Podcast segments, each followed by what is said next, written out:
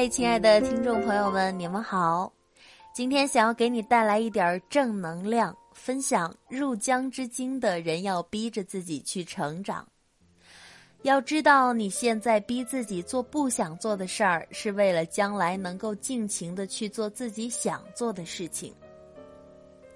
昨天和朋友柚子逛街，聊到他目前的一些困扰。柚子是一个不大善于沟通的人。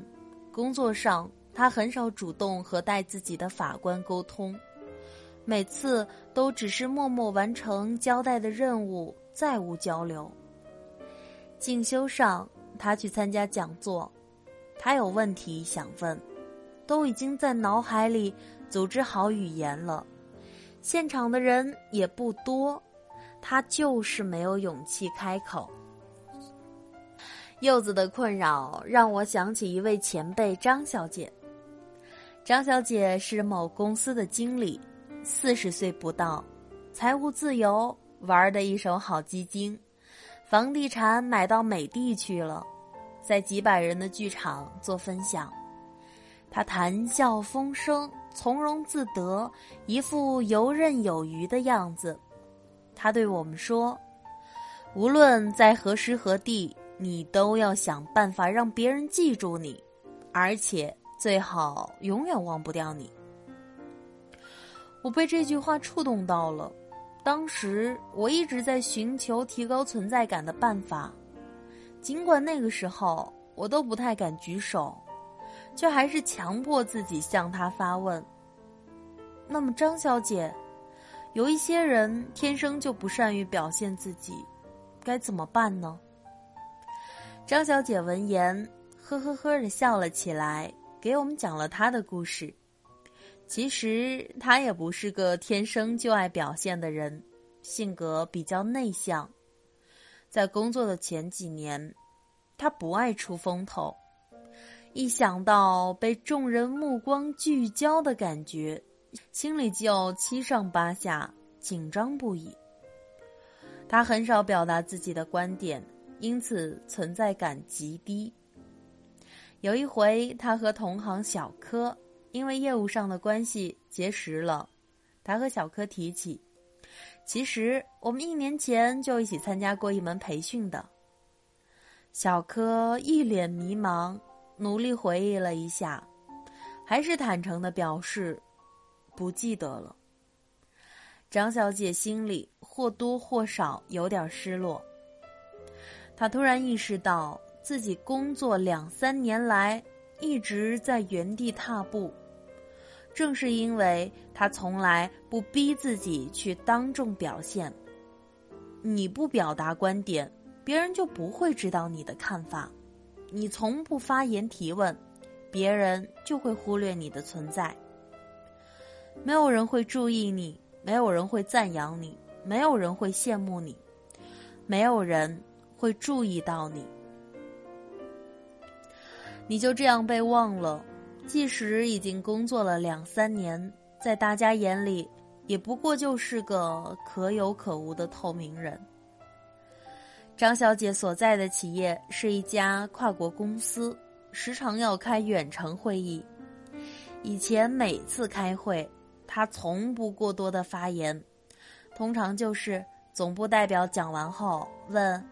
还有什么问题不清楚呀？大家，其他七八个国家的代表依次提问，最后总部问：“中国人有没有什么意见？”这个时候，问题差不多都被其他人问完了，张小姐只能说：“哦，没有，没有。”不甘心永远就这样沉默下去，张小姐下定决心逼自己改变。他暗暗的给自己定下了一个任务：每次视频会议一定要抢在第一个提问，哪怕只是问“刚才您讲到的某某某地方，能再给大家解释一下吗？”从一开始的头皮发麻，到后来越来越自然流畅，张小姐渐渐喜欢上了积极表达的感觉。起初。他很担心自己的提问没有水平，被别人笑话。但是后来他发现，如果逼着自己去提问，就会下意识的更认真的去倾听和思考，最后问出来的问题呀，往往是很有质量的。因为逼着自己去表达，他在同事的眼里，逐渐从啊，我想想，他人还不错吧这样的小透明，成长成了嗯，他很有想法、很有见解的业务骨干。有的时候，人要逼着自己去成长。张小姐对年轻人的奉劝是：永远选择不安定的一方。对人生方向犹豫不决的话，就往变化激烈的一方走，逼着自己离开舒适区，你才能快速的成长。说到该选择什么样的职业，张小姐甚至开玩笑说。千万别选爸妈让你选的工作哦。譬如，她就没有听爸妈的话，在当地谋一份铁饭碗，做一成不变而毫无挑战性的工作，而是选择了进入竞争激烈的外企，逼着自己每天快速的学习，边学边用。每天都在逼自己迎接挑战，每天都在突破自己、超越自己，一天天成长起来。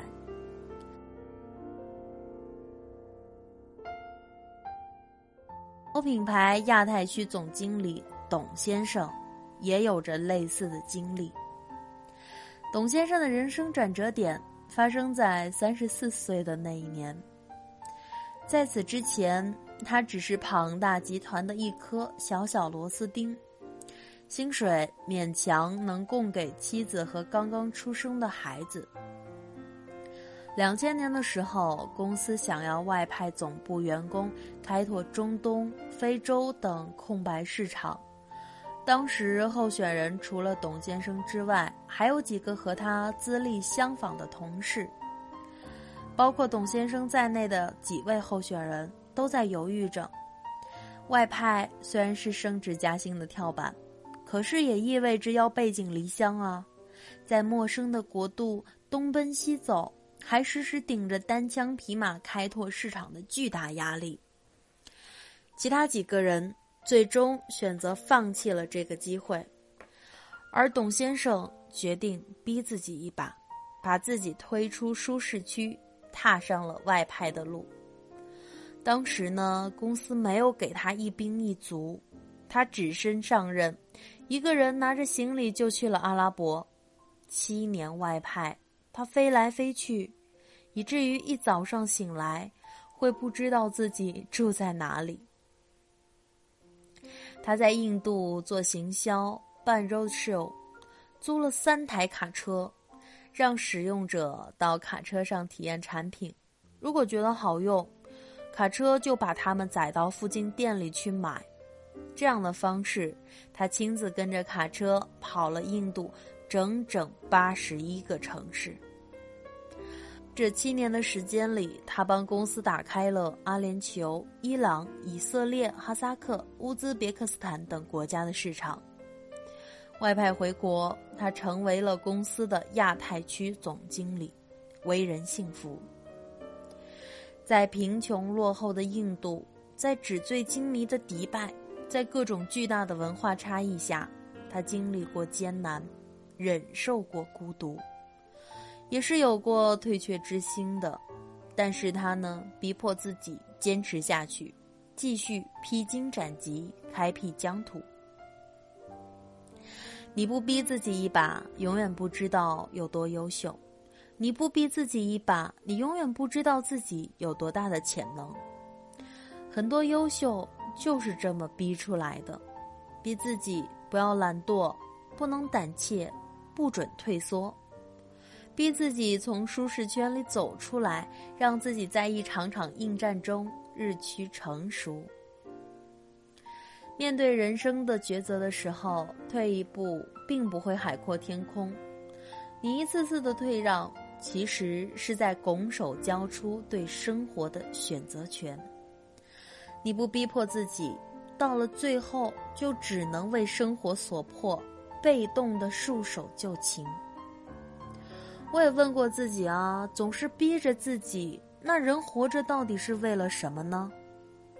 前段时间我采访了几个瘦身成功的妹子，其中一位三个月瘦了整整三十斤，骨骼肌从二十二点五千克上涨到了二十四千克，胸部也从 C cup 升到了 D cup。减肥的那三个月里，他逼着自己每天下班后七点赶到健身房，拉伸到八点，有氧四十五分钟，再拉伸到九点。回到家已经是十点了，有的时候要加班，他就约一大早七点钟的课。公司发蛋糕，他把蛋糕分给所有的人，自己不敢吃，眼巴巴的问同事：“好不好吃啊？”加班的时候叫外卖，同事们点了麦当劳，他就只敢点一份土豆泥，还用水泡过以后再吃。他说：“我想试试看，这么多年来，我究竟能不能坚持下来做一件事儿？逼自己坚持三个月，当然不容易啊。可是瘦下来以后，就可以穿腰身尽显的好看裙子。”就可以在自拍的时候不用拼命找角度，就可以不经意晒晒锁骨和人鱼线了。你现在逼自己做不想做的事，是为了将来能尽情的做自己想做的事情啊。现在的你逼着自己去成长，去变成更好的样子，把握人生的主动权。将来才不会为形势所迫，被驱使着艰难前行。我们逼迫自己去努力，是为了将来争取随时任性的权利。有的时候，人真的是要逼着自己去成长，别偷懒，别胆怯，别退却，进一步，才能看到海阔天空。